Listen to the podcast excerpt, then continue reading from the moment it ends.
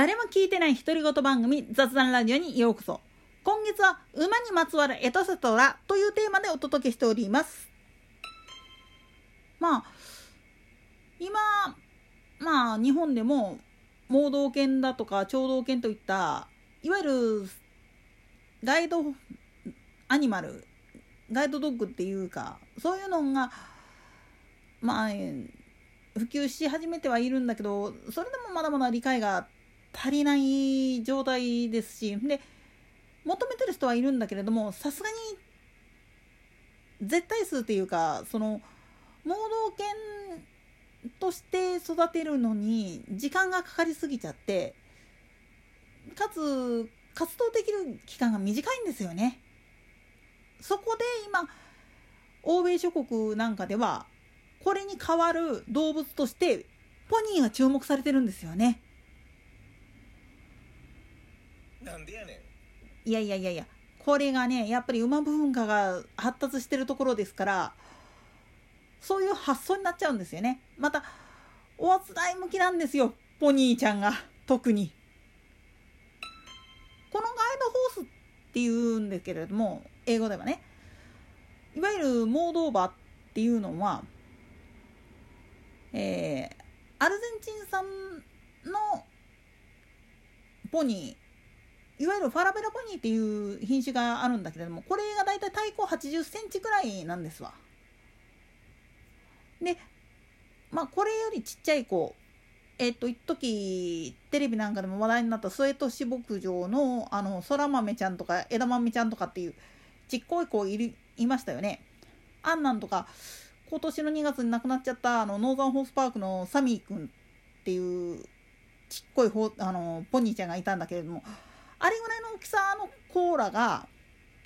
ちょうどその大型犬とほぼ同じなんですよね。大きさ的に言っちゃうと。レトリーバーだとか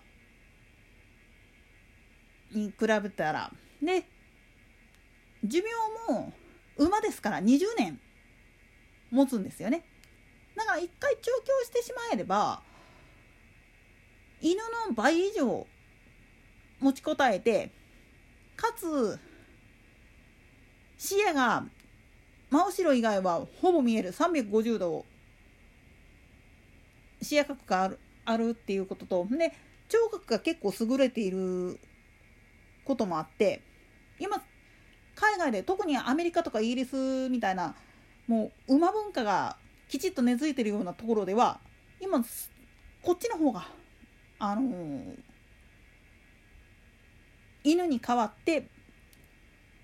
ガイドホースっていうことで普及し始めてきてるんですよね。でさっきもちょっとチロッと言ったんですけれども馬っていうのは特徴的に目が若干真横に近いところについてますよね。これが理由で実は真後ろに近いところ辺まで見えてるもんだから安全確認しやすいんですよね。でかつ耳も自由に動くもんだから聴覚による安全確認ができるんですよ。まあ逆に言ったら音に敏感であるがためにあらぬ事故を起こすっていう欠点はあるんですけどね。えー、今から20年もっと前かぐらいに大井競馬場のスーパーオートメっていう馬が自分が蹴飛ばしたバケツの音にびっくりして首都高を逆走したなんていう 笑うに笑えないような事故がありましたが。まあそれはさておき。それだけじゃなくて実は馬であることの利点っていうのとして他に言えてるのが盲導犬導入したいんだけれども僕犬アレルギーなんですとかでイスラム教徒の人とかっていうのは犬飼わないんですよね。あのよくアラブの富豪さんがジャガーだとかライオンだとかトラとかを飼ってるって言うけど実はあれ犬の代わりに飼ってるんですよねあのビッグキャット系っていうのは。なんでやねん力の象徴とかじゃなくてもともと犬がいなかったというか犬を飼う文化じゃなかったがために飼えないっていうのもあるんですよね戒律の関係もあって。それで盲目なんだけれども視覚障害者なんだけれどもその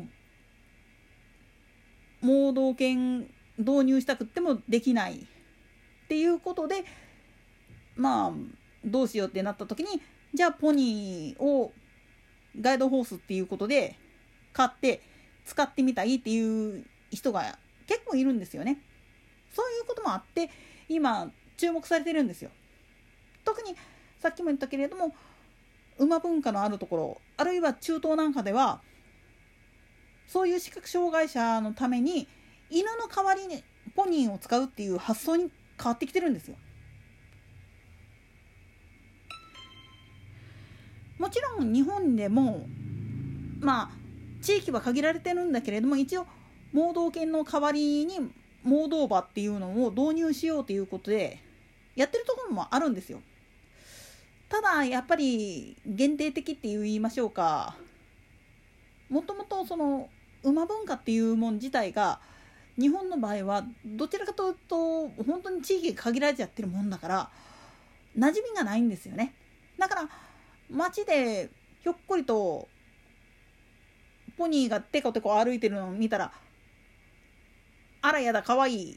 みたいな感じで見られがちになっちゃうしでやっぱり音とかもうるさいですからあの慣れてなかったらそれはびっくりすると思うんですよね。当然暴れた馬っていうのは一馬力ですから人間の手で抑えようと思うと結構命がけで。まあそれはさておいてえ置くなよっていう感じだけどでもそういうこともあって日本で普及するにはまだまだちょっと長い目で見ないといけないかなと思うんですよね。あと餌に関してなんですが日本だとドッグフードの方が圧倒的に普及してるもんだから楽なんですよね。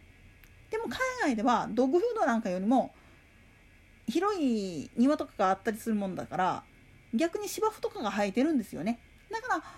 餌代がかからない世話が一番かからないっていうふうなことを考えると犬より馬になっちゃうんですよね。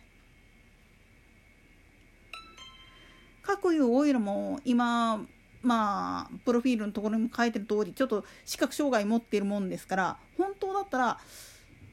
あの場合によってはもう盲導犬の導入とかっていうのも考えなあかん状態なんですよね。ただ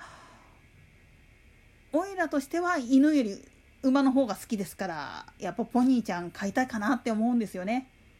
ガイドホースとしてねもちろん単なるペットじゃなくてガイドホースとして飼いたいなっていう部分はあるんですよ。ただまあおいらの場合は自宅はもう農家ですから餌には困らないんですけど地域の人が納得するかなっていう不安はありますね。それはさておいてとしてもまあこういうふうな馬の事業をやってると必ず写真に出てくるのがいつもの大間さんマーク。なんでやねいえいえいえ。これもねやっぱり